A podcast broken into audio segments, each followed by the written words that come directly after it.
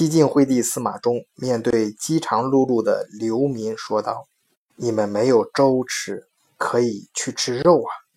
一千七百年后，晋惠帝复活，成为当代的投资界大佬，面对满脸忧伤的失业者说：“你们没有班上，可以去创业呀，可以自己当老板。”凭借以上言论，晋惠帝成为当代。世人眼中的傻子、疯子和骗子，人们似乎更推崇巴菲特。要严谨的分析基本面，必须长期投资一个股票，拒绝一切泡沫，从来不要投自己完全不了解的东西，等等等等，被现在很多媒体奉为投资界的圣经。可是，听众们。你们想过吗？巴菲特的这种投资理论跟我们平常人，或者说跟我们中小投资者有关系吗？有半毛钱关系吗？在现在这个日新月异的社会，晋惠帝和巴菲特究竟谁才是真正？对我们有用的投资大师。换一个视角，也许世界大不一样。以德国视角，晚醉为你评说天下事。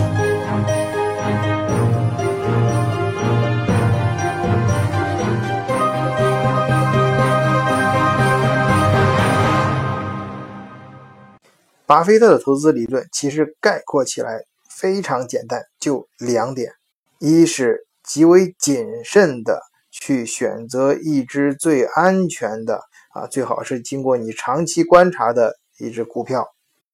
第二点就是投资它并长期持有啊，做长线，千万不要炒短线，在时间中等待股票自然而然的涨，而。晋惠帝的投资理论也很简单，概括起来也是两点：第一，不要在乎你现在是不是啊连粥都吃不上了，或者你现在是不是一无分文的一个 loser 啊失业者，你要坚信你有可能没有粥吃的时候，但是你直接吃上肉啊，你要坚信。或者说，你要相信自己，有一天也可以成为老板，成为你心目中觉得那个遥不可及的人。第二点，并非一切成功都是靠时间熬出来的，这个世界上随时都可能会有奇迹发生，也许精彩就在你的身边。纵观当今世界的。创业投资版图，我倒觉得，嗯，被世人认为白痴的啊，晋惠帝反而更靠谱一些。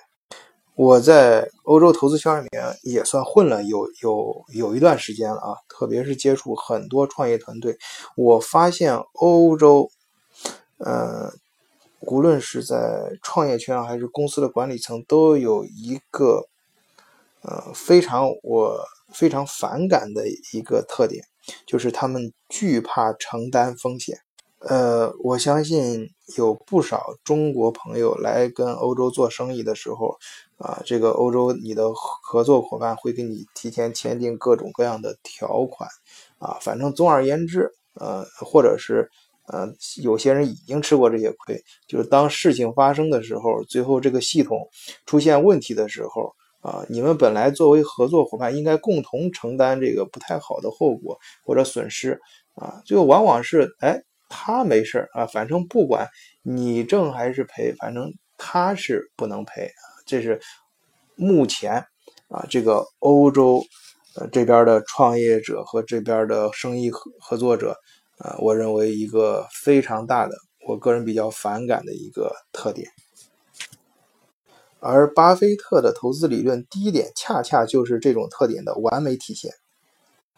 啊，他买可口可乐公司的股票啊，长期的观察啊，分析基本面，啊，种种，呃，如果说好听点儿叫做谨慎，但是从另外一个角度看，就是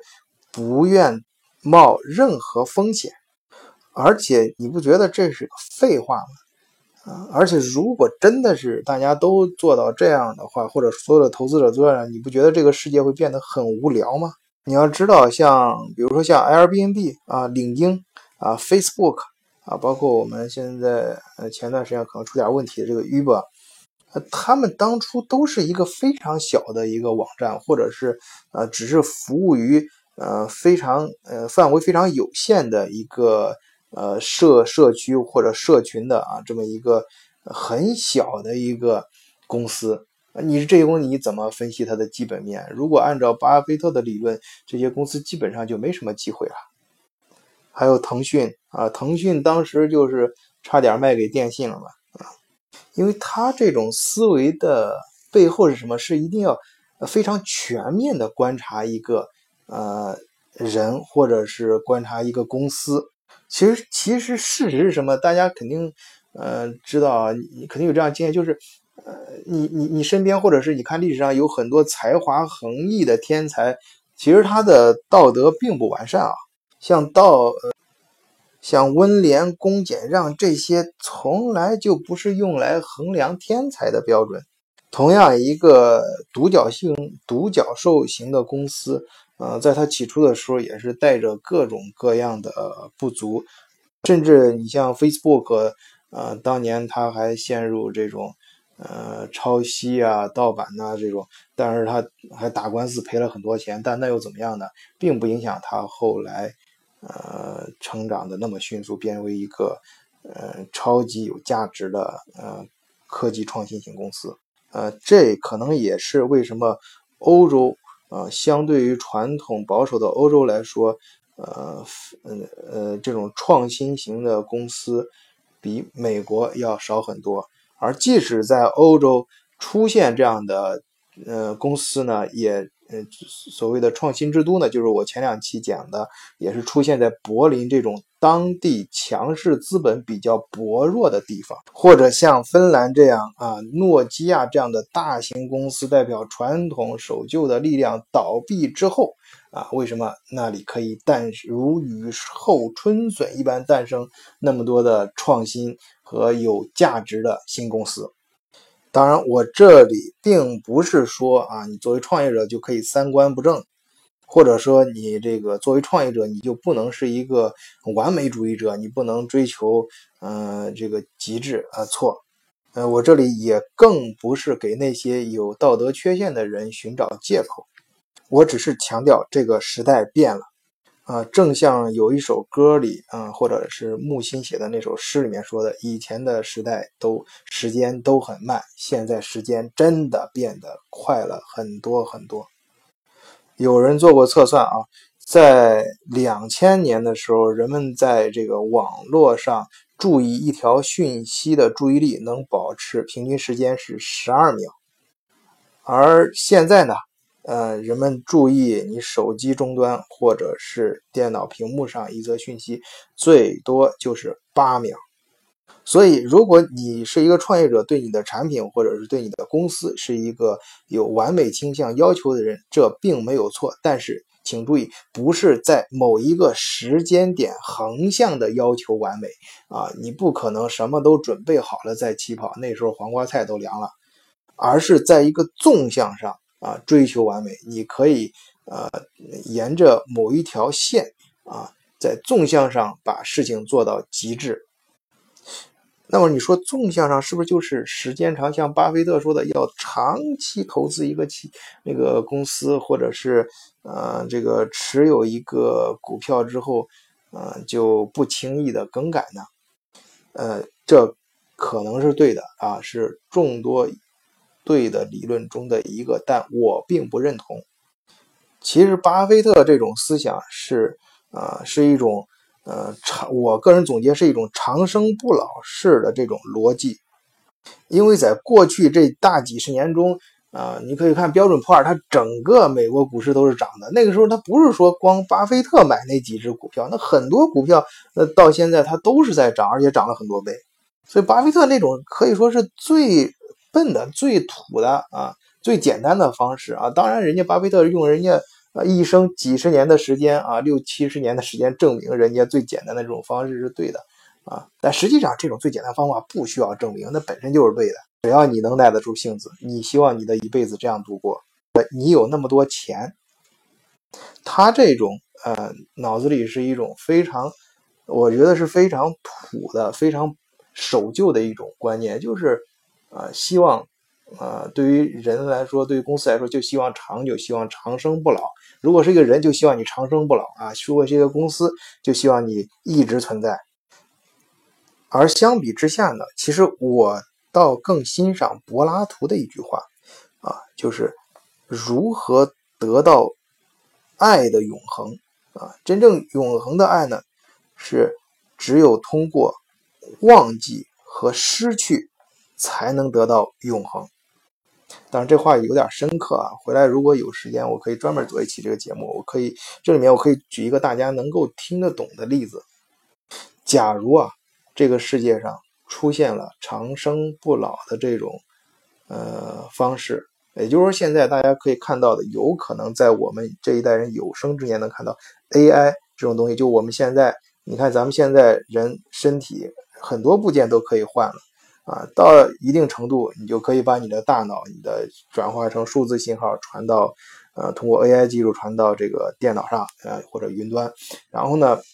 你的整个身体嗯就可以。都变成机械的呃这种机器人啊，然后你就从你你的大脑再下载下来，或者是再安装上你的意识，然后你等于就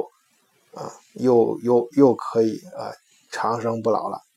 如果有这种技术呃发明出来之后，你你认为谁会享受这种技术？也就是说，当这种长生不老变成现实的时候。是不是那些有钱人才能长生不老呢？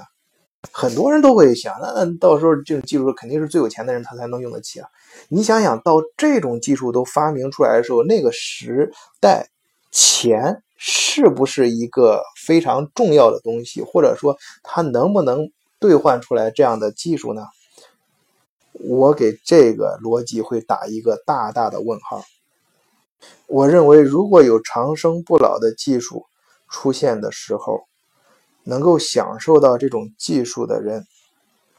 并不是拥有呃拥有钱最多的那个人，因为你一个人再有钱，你不可能比全世界的人更的总和还有钱。能享受到呃长生不老这种技术的人，一定是这个世界的大多数人。绝大多数人想让他活下来的那个人，或者是想让他存在下来的那个精神和大脑，那么这个程序不管怎样进行，最终选择的那个大脑肯定不是拥有钱最多的那个主体。